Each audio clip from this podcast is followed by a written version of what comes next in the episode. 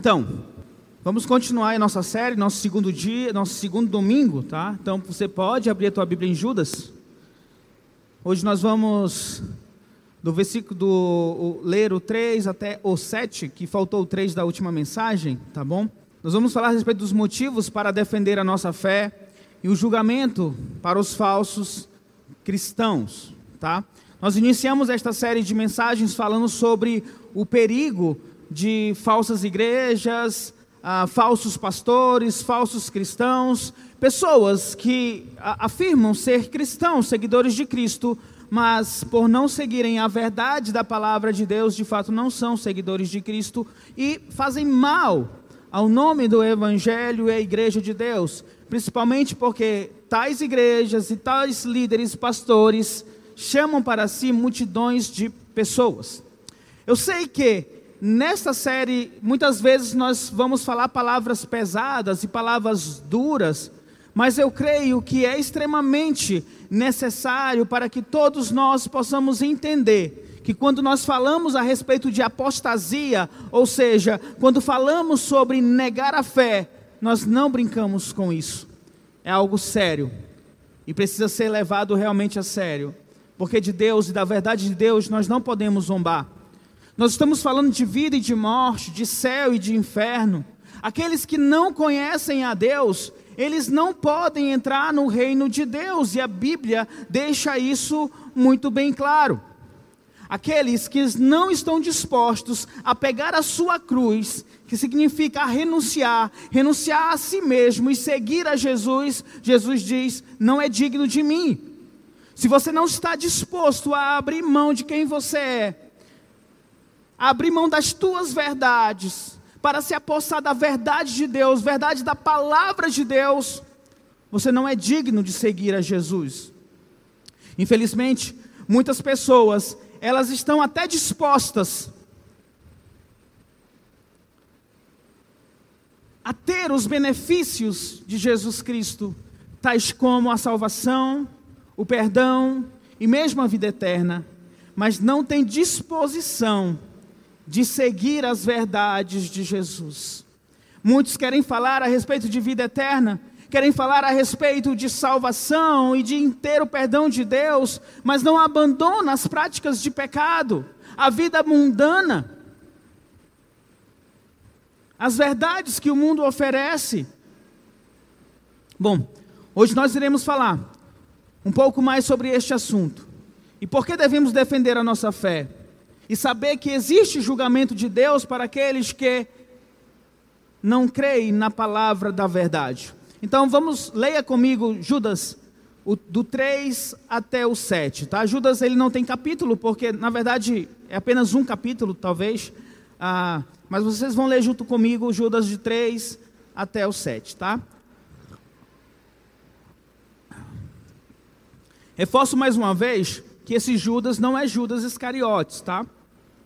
Na, eu falei isso no, no domingo passado, ah, mas ainda me perguntaram sobre esse Judas, né? Mas não é Judas Iscariotes, ele não tem nenhum livro na Bíblia, tá? Esse Judas é irmão de Tiago, que também é meio irmão de Jesus, tá? Porque ele é filho de José com Maria. Vamos lá, a leitura da palavra de Deus.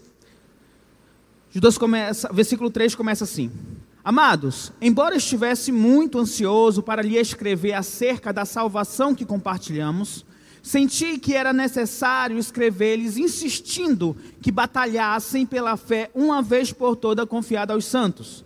Pois certos homens, cuja condenação já estava sentenciada há muito tempo, infiltraram-se dissimuladamente no meio de vocês. Estes são ímpios e transformam a graça de nosso Deus em libertinagem e negam Jesus Cristo, nosso único e soberano Senhor. Embora vocês já tenham conhecimento de tudo isso, quero lembrar-lhes que o Senhor libertou um povo do Egito, mas posteriormente destruiu os que não creram. E, e aos anjos que não conservaram suas posições de autoridade, mas abandonaram sua própria morada, ele os tem guardado em trevas, presos em correntes eternas para o juízo do grande dia. Versículo 7. De modo semelhante a estes, Sodoma e Gomorra e as cidades em redor se entregaram à imoralidade e às relações sexuais antinaturais, estando sob o castigo do fogo eterno, eles servem de exemplo. Vamos orar? O Pai amado, estamos iniciando mais uma mensagem, Senhor, e eu peço que eu seja usado pelo Teu Espírito Santo, Pai. Não fale de mim, Senhor Deus, mas a Tua palavra possa me ajudar, ó Deus, e Teu Espírito me ajudar a ser o mensageiro nesta mensagem. Assim eu oro, Pai em nome do teu filho amado Jesus Cristo. Amém. Bom, Judas ele inicia o capítulo 3 usando um termo amado. Esse termo ele é bem comum entre os apóstolos do Senhor Jesus Cristo escrevendo as suas cartas. E tenha certeza, meu irmão, não é apenas um amado como uma gentileza, um amado ou amada, ou ah, tem gente que se refere muito assim, não é simplesmente isso. Estes escritores da palavra de Deus, ao usar o termo amado, eles demonstram uma preocupação pastoral sincera, verdadeira para com seus leitores. É uma, eles começam uma palavra de carinho, amados, e você vai notar que muitas vezes, quando eles se referem a amados, ele vem com uma exortação. Preste atenção no que vamos dizer. Judas ele diz: Embora eu estivesse muito ansioso para lhe escrever acerca da salvação que compartilhamos, ou seja, o propósito de Judas inicial, a ansiedade dele, ele, ele, ele queria muito falar sobre acerca da salvação compartilhada, da vida cristã comum. Seu propósito era uma mensagem positiva sobre a obra do Senhor Jesus Cristo em nossas vidas. Talvez ele quisesse falar sobre a esperança, a paz e a alegria da salvação em Jesus ou escrever a respeito de como Jesus Cristo entregou a sua vida na cruz do Calvário para nos salvar, escrever sobre uma nova novidade de vida, como devemos andar do modo digno do chamado que recebemos. Mas ele não conseguiu escrever sobre a salvação comum que eles tinham, que eles compartilhavam. E por que, que ele não conseguiu? Porque ele percebeu que existia algo urgente que precisava da atenção e precisava do ensino. Coisas erradas, ensinos errados, estavam entrando no meio da igreja com aparência de ser coisas corretas. O falso ensino estava entrando na igreja e o pior é que os irmãos estavam dando ouvidos aos falsos ensinos. E por isso que ele diz: Senti que era necessário escrever-lhes, insistindo que batalhem pela fé, uma vez por toda confiada aos santos. E é isso que nós estamos fazendo agora aqui, ao compartilhar com vocês a série de mensagem em Judas.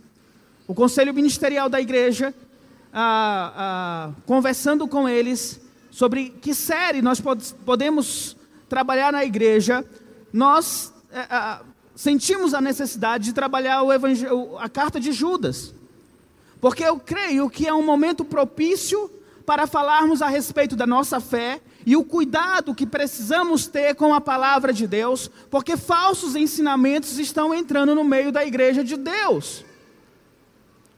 Antes, igrejas sérias, igrejas comprometidas há talvez 50 anos atrás, têm se perdido pelas mensagens falsas tem entregue os seus púlpitos de igreja para pastores falsos, para pregar prosperidade, para pregar a salvação sem arrependimento e fé, para pregar a inclusão de pessoas que não se arrependem dos seus pecados no rol de membros. Quer ver alguns exemplos? O discurso que diz Jesus te ama como você é, é um discurso mentiroso. Porque quando você chega através do Evangelho, ele vai exigir de você transformação. Não é como você é. Exige de você uma mudança de vida, uma conversão. Você precisa se tornar uma nova criatura. Porque todos aqueles que chegam diante de Jesus, é necessário transformar as suas vidas. É necessário viver do modo digno do Evangelho, porque as coisas velhas já passaram, o seu eu já passou, eis que agora se fizeram novas coisas. Não vivo mais eu, mas agora é Cristo que vive em mim. Você pode até chegar em Jesus como você está agora, mas Jesus vai exigir de você a mudança. Uma nova vida nele. Tomar cuidado com esses movimentos de tratar a Bíblia como um livro antigo que precisa ser revisado, ser atualizado. E o discurso é bonito. A, a Bíblia precisa se adaptar às novas culturas. Só que a, é a palavra de Deus é a verdade, independente do tempo.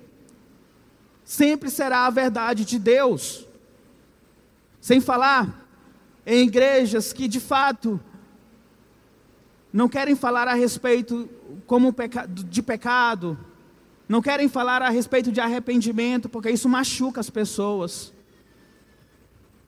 Vamos deixar o nosso culto atrativo para as pessoas. Não vamos falar daquelas coisas que magoam as pessoas. Não vamos falar do inferno, da condenação do inferno. Isso não tem nada a ver com o evangelho.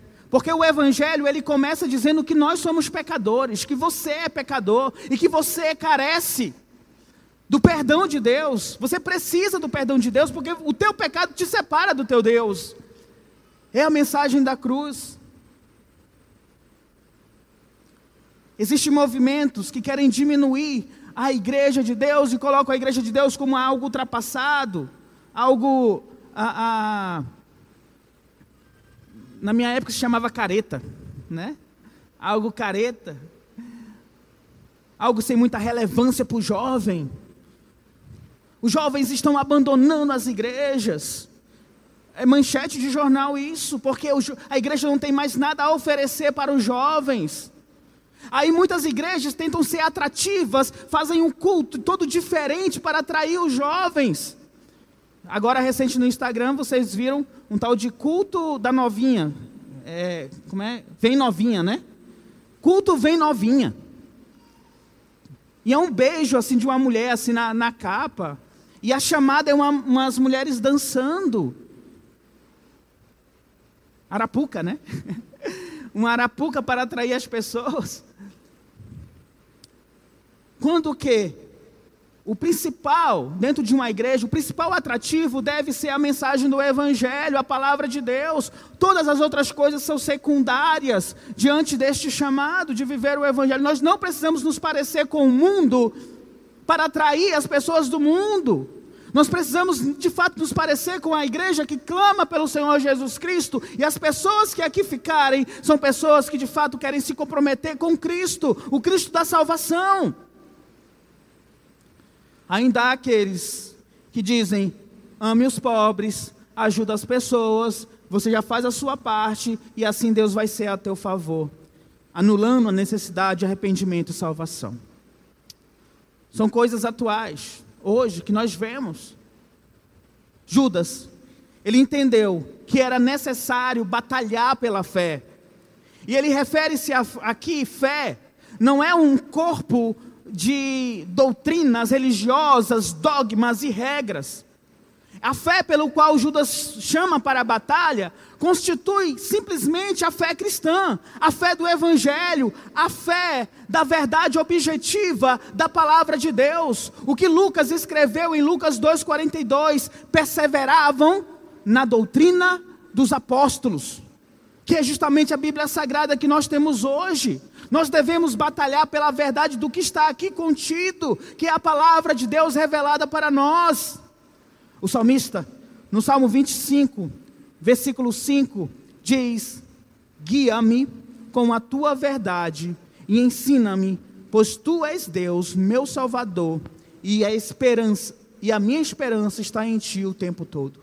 O salmista clama: que eu seja guiado pela tua verdade. Ensina-me, Senhor, meu Senhor, meu Deus, meu Salvador, minha esperança. Paulo, orientando o seu discípulo Timóteo, em 2 Timóteo 2,15, ele diz: procure apresentar-se a Deus aprovado, como um obreiro que não tem do que se envergonhar e que maneja corretamente a palavra da verdade. Procura apresentar diante de Deus aprovado, conhecendo aqui a palavra de Deus manipular, distorcer a verdade, misturar a verdade de Deus com erro, é apenas um convite para a ira de Deus. Já imaginou eu escrever uma carta para o meu filho, meu filho distante, e eu escrevo uma carta para ele. E aí no meio, a, a, a, antes dessa carta chegar para ele, alguém muda as palavras que eu disse. Eu ia ficar irado, porque a pessoa mudou o que eu tinha para o meu filho. Imagine aqueles que mudam a palavra de Deus, aquilo que ele, que ele desejou e quis revelar para nós. Paulo chega a dizer a Gálatas, Gálatas 1,9: Se alguém vos prega outro evangelho além do que você recebeu, ele será amaldiçoado. Se alguém prega algo diferente do evangelho, diferente da palavra de Deus, Paulo diz essa pessoa será amaldiçoado. Ainda em João, ou 2 João, capítulo 1, versículo de 9 a 11, ele diz: preste atenção. Todo aquele que não permanece no ensino de Cristo, mas vai além dele, não tem Deus. Quem permanece no ensino tem o Pai e também tem o Filho. Se alguém chega a vocês e não trouxer esse ensino, não o receba em casa nem o saúdem, pois quem o saúda torna-se participante de suas obras malignas. O que João está nos ensinando o quê? Aquilo que não pertence ao ensino de Deus, a palavra de Deus, não é de Deus. E ele está dizendo: não receba as pessoas que ensinam de forma errada a palavra de Deus, porque senão você será participante das obras malignas desta pessoa.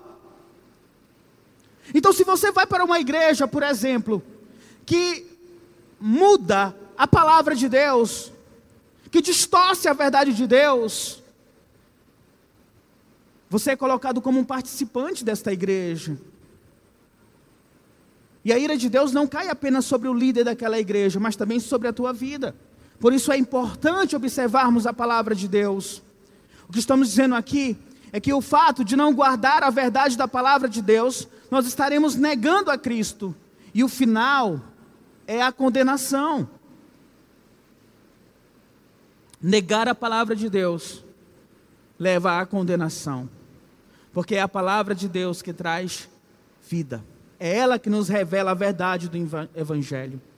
Então, você entende a importância de falarmos sobre isso nos dias atuais? De não tratarmos de uma forma banal a palavra de Deus? De não tra tratarmos de qualquer forma o culto? Onde é pregado a palavra de Deus? Ou mesmo a escola bíblica dominical? Ou o Geração Futuro? Ou o OANSE para as nossas crianças? Eu fico pensando se existe algum pai do OANSA, espero que não exista, que o filho diz assim: ai pai, eu não estou com vontade de ir para o hoje não. Aí o pai, para não ter que trazer o filho até a igreja, diz: não, tudo bem, pode ficar aí. Que absurdo isso! E é triste se tiver algum pai desta forma, porque está privando o seu filho do ensino da palavra de Deus, e tenha certeza, os professores do OANS são comprometidos com a palavra de Deus. E eles estão aqui todos os sábados às 16 horas. Não é porque, ah, eu não tenho nada para fazer, eu vou lá para a igreja. Porque eles entendem da responsabilidade de ajudar nossos filhos a estar no caminho do Senhor. Assim como nós entendemos da responsabilidade de estar pregando a palavra de Deus e da escola bíblica dominical todos os domingos aqui na igreja. Judas diz que esta verdade foi confiada aos santos, a nós, a palavra de Deus ela é suficiente para nós. Todo cristão precisa batalhar pela fé, se opor à apostasia no meio da igreja, usando a palavra de Deus. Você não vai saber o que é verdade, o que é mentira, de acordo com a palavra de Deus, se você não conhecer a palavra de Deus. Entende isso? Se você não souber o que está aqui escrito, você pode ser facilmente enganado.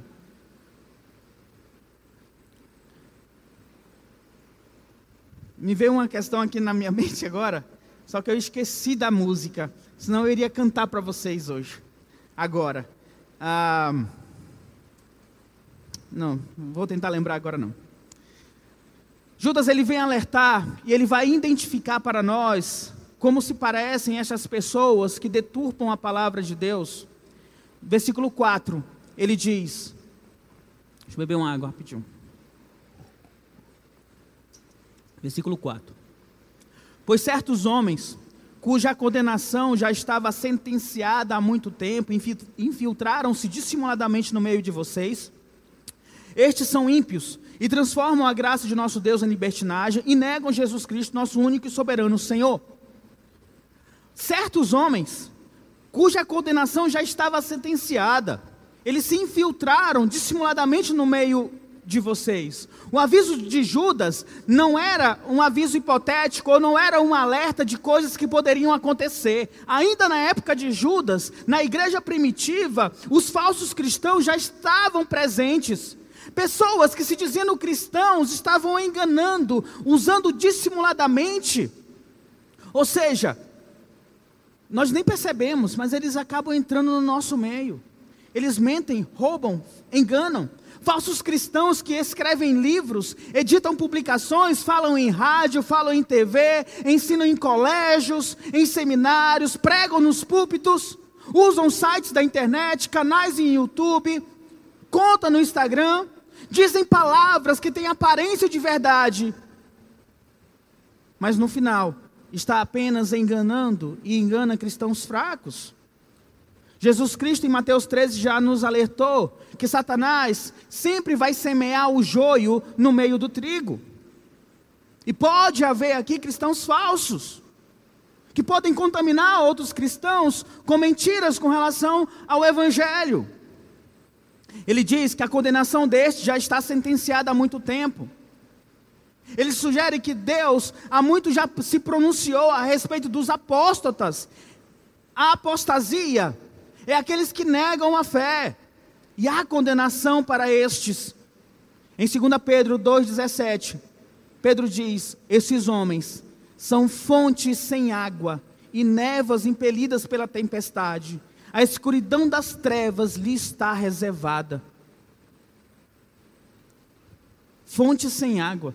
É, tem aparência, sabe a fonte? Você está com sede, aí tem uma fonte, você vou correr para aquela fonte para beber água, e quando chega não tem nada. São esses tipos de pessoas. Pode, ter, pode até ter uma aparência, mas não tem nada para oferecer. Pedro diz que a escuridão das trevas está reservada para estes. Isaías chega a dizer em Isaías 8, do 20 ao 22: Respondam à lei e, os, e aos mandamentos. Se eles não falarem conforme está a palavra, vocês jamais verão a luz. Aflitos e famintos vaguearão pela terra, quando estiverem famintos ficarão irados e olhando para cima amaldiçoarão o seu rei e o seu Deus. Depois olharão para a terra e só verão aflição, trevas e terrível, temível escuridão e serão atirados em densas trevas. Leia os mandamentos da palavra de Deus. Se não falar conforme a palavra de Deus, jamais vão encontrar luz. E as pessoas estarão famintas, aflitos nessa terra. Vão procurar e não vão alcançar, e por não alcançar, amaldiçoarão Deus.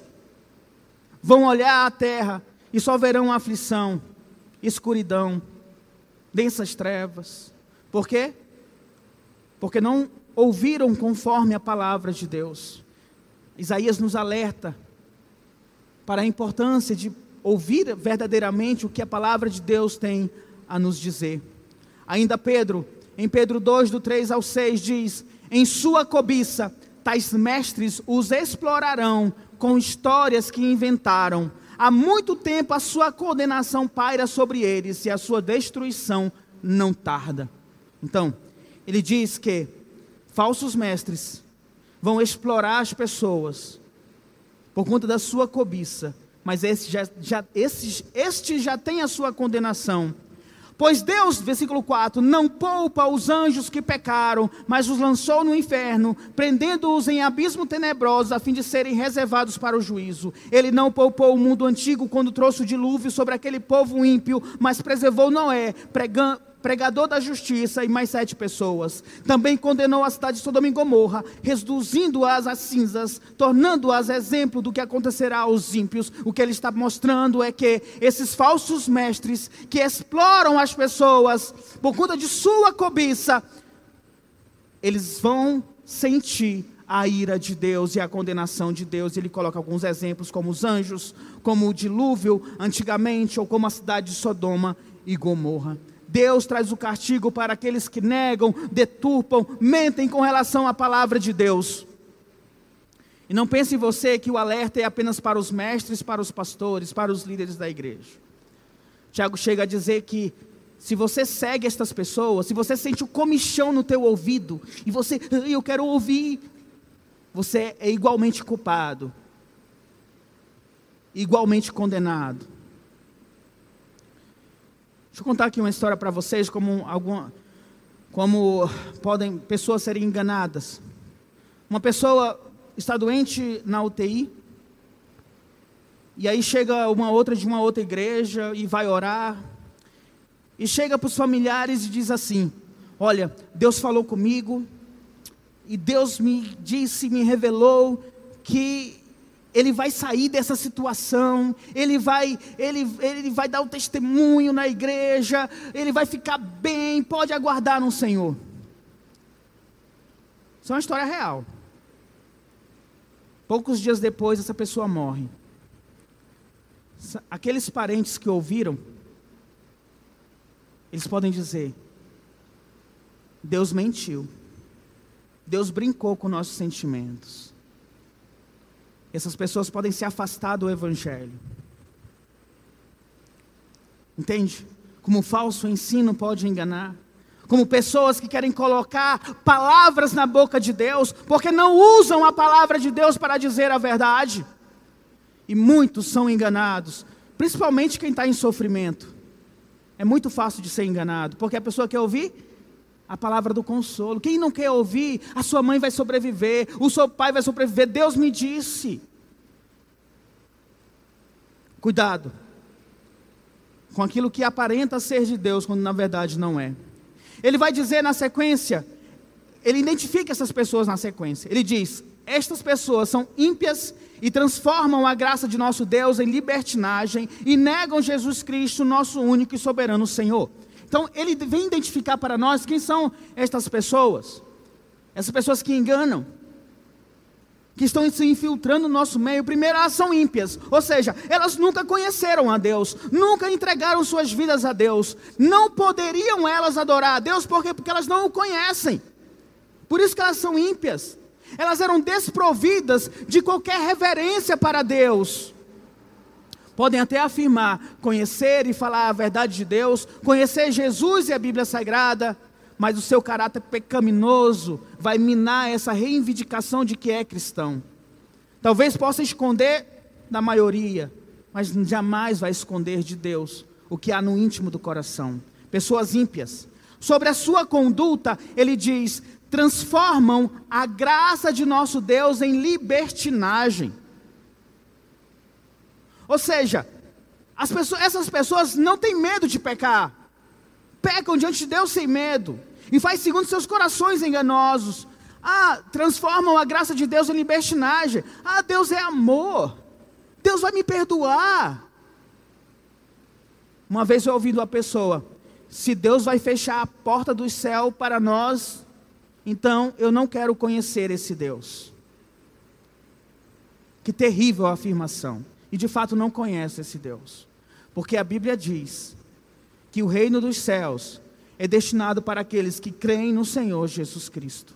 Porque aqueles que não creem já estão condenados. Transforma a graça de Deus em libertinagem. Usam a sua liberdade para pecar. E muitos declaram: Deus é amor. Mas esquecem que também Deus é justiça sobre a sua crença, negam Jesus Cristo, nosso único e soberano Senhor. Por não reconhecer Jesus Cristo como Senhor, como soberano, eles não estão dispostos a ouvir as orientações de Jesus Cristo, as orientações de Deus. Em Tito, escrevendo, perdão, Paulo escrevendo para Tito em Tito 1,16, ele diz: Eles afirmam que conhecem a Deus, mas por, pelos seus atos o negam são detestáveis, desobedientes e desqualificados para qualquer boa obra. De repente você pode pensar e dizer assim: não, pastor, é impossível que aqui dentro da igreja tenha alguém que seja ímpia, usa a graça de Deus para libertinagem e não reconhecem Jesus Cristo como único soberano Senhor. não é difícil. Porque a pessoa pode manipular quem ela é. Ela pode usar uma máscara dentro da igreja, se mostrando como um cristão, e muitas vezes como um cristão piedoso. Mas quando ninguém vê, a impiedade aflora, o pecado toma conta e nega a soberania de Deus sobre a sua vida. Infelizmente, essas coisas acontecem. E você precisa avaliar você. Você ama as coisas deste mundo mais do que ama a verdade de Deus? Você tem entregue as suas vidas, a sua vida constantemente para o pecado, o pecado tem constantemente te dominado? Será que você vem com um discurso de dizer, ah, no final Deus me ama e Deus entende, a carne é fraca? Você realmente reconhece Jesus Cristo como teu Senhor, como soberano Senhor sobre a tua vida, que a verdade dele te liberta? Cuidado, meu querido irmão ou minha irmã, por quê?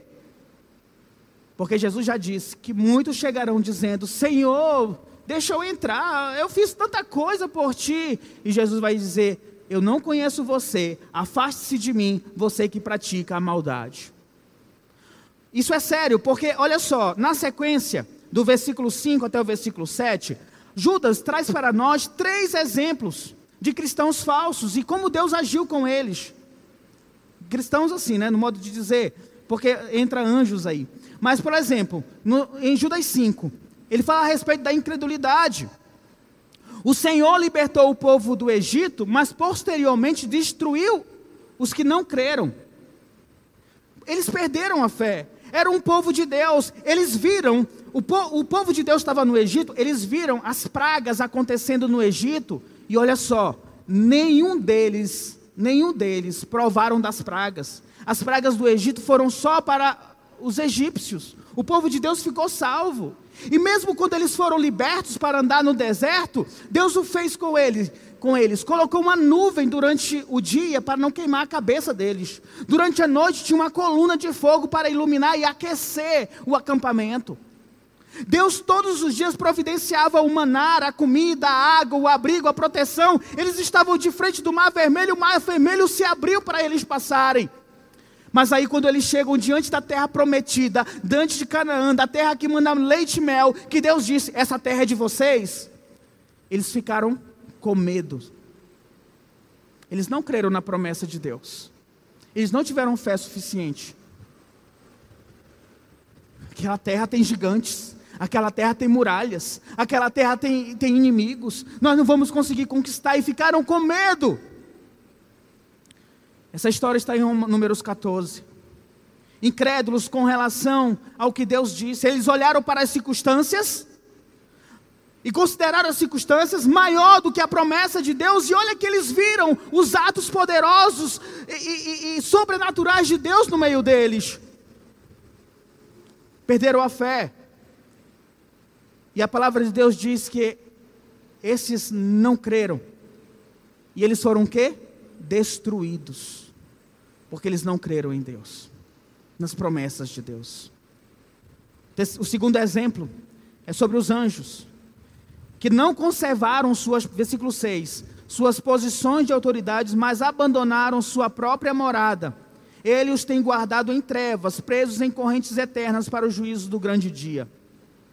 Eu não vou me aprofundar em questões aqui teológicas com relação a estes anjos, mas eu quero ressaltar aqui a punição para estes por causa da sua insubordinação diante de Deus. Eles não se contentaram com o limite de sua autoridade concedida por Deus, se rebelaram contra Deus, se insurgiram contra o Criador, insubmisso, foram lançados no inferno acorrentados e aguardam o dia do seu julgamento final. É um alerta para nós, para não sermos insubmissos com relação à palavra de Deus e com aquilo que Ele deseja para nós. O orgulho sempre precede a queda. Cuidado por onde você anda. Cuidado com, com, com relação à palavra de Deus, como você trata a palavra de Deus. Talvez você se considere maior do que a palavra de Deus e a tua verdade seja maior do que a verdade de Deus, do que a palavra de Deus aquilo que você gosta seja muito maior do que a palavra de Deus. De repente Deus diz: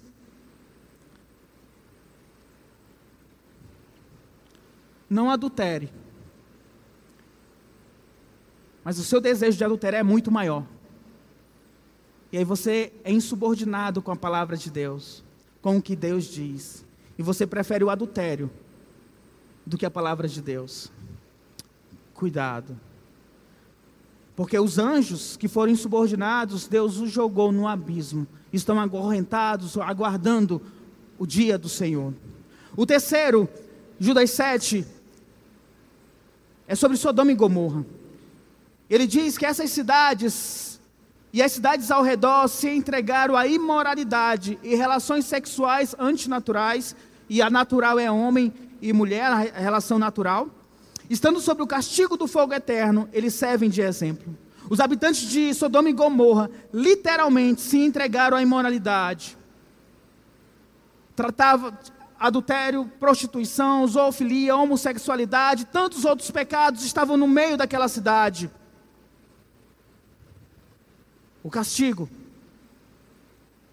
do fogo eterno serve como um exemplo sobre aquela cidade.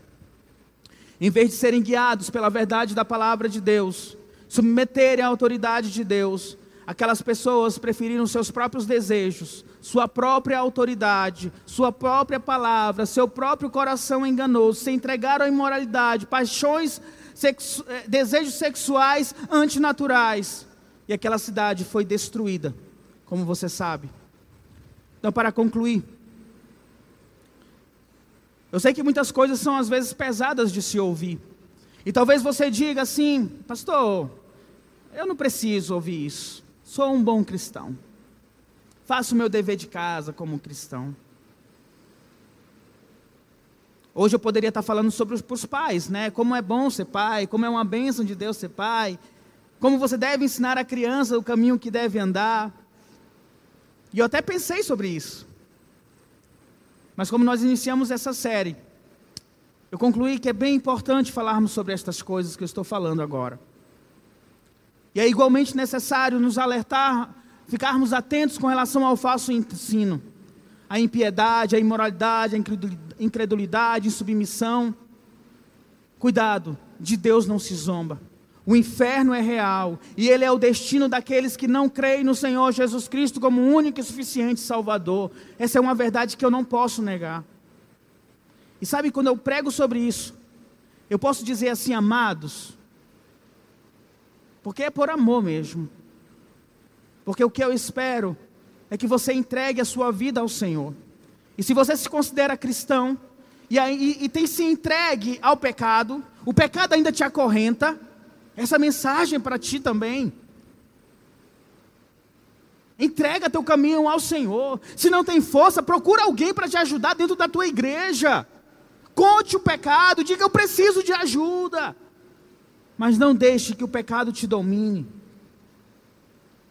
Jesus ele transforma, ele muda, eu sei disso, porque eu já vi mudança em muitas pessoas. Então ele pode mudar a tua vida.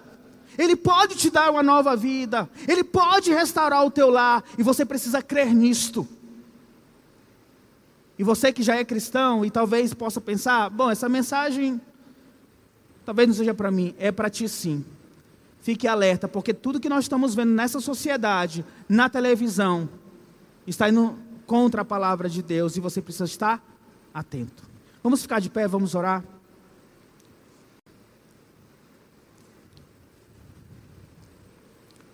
Coloca a tua vida diante de Deus agora. Não deixa a distração. Apenas coloca a tua vida diante de Deus. Se Jesus Cristo retornasse agora, você estaria nos céus, você receberia o chamado de Deus, vinde, benditos do meu Pai. Diante deste pensamento, eu clamo para ti.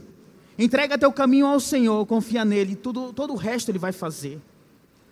Se liberte das amarras do pecado, do diabo, da condenação, do inferno, do pecado e da morte. E passe a experimentar essa nova vida em Cristo, vida abundante, alegre, feliz. Creia em Jesus Cristo como teu único e suficiente Salvador. Arrependa-te do teu pecado. É a mensagem do Evangelho. Ó oh, Deus amado, tu que sondas e conheces os corações, Quebranta os corações, ó Pai, para que eles possam crer em Ti. E que tais pessoas possam dizer: Eu creio em Jesus Cristo. Senhor, muda a minha vida. Que não sejamos enganados por este século, por, por este mundo, por falsos mestres, ó Pai. Antes a tua palavra esteja viva em nosso coração e que a busquemos com toda a nossa força, Senhor. Cuida de nossas vidas, Senhor. Assim nós oramos, em nome de Jesus Cristo. Amém, Jesus. Amém?